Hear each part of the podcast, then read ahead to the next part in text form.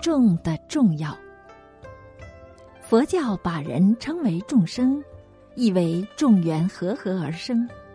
世间上没有个人单独存在的空间，要存在，一定要靠大众相互依存。有了大众的因缘成就，个人才能存活。如果没有人民，没有大众，就不能成其为国。一个国家的领导人也是要靠全国人民的万众归心，才能众志成城。假如国家的领袖，甚至一个团体的领导人不能获得众望所归，他就不能领导一方。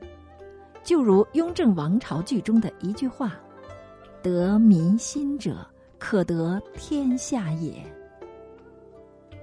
众实在是一个非常美好的意思，像众生平等、以众为我、大众第一，都是说明有了众就能重情义举，就能如佛经所云：任何一个法会、任何一个事业，都需要众成就。世间上居高位的人，都是德有众望的人，才能为众所推举。就如月亮高挂在天上，也是要靠众星拱月。就拿音乐来说吧，音乐也是要有众乐齐奏的和声才会动听。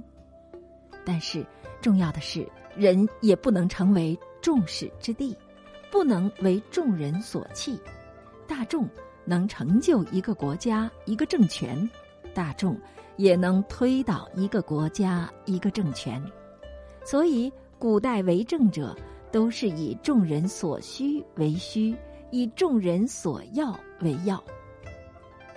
今日的时代已经不像古代的专制政权，孤家寡人就能唱独角戏。一栋房子要靠砂石、砖瓦、钢筋、木材才能众缘所成；一棵树、一朵花也要靠泥土、水分、阳光。空气才能成长，但是众能成事也能败事，就如水能载舟也能覆舟。尤其现在民主时代，讲究众义的重要，讲究集体创作，能够和合众缘才能成事。如果你不合众，所谓众怒难犯，众口铄金，也会把你从高位拉下来。所以。众是非常重要的，和合众缘才能成事，这是不容置疑的真理。佛教的出家人称为僧，就是众的意思。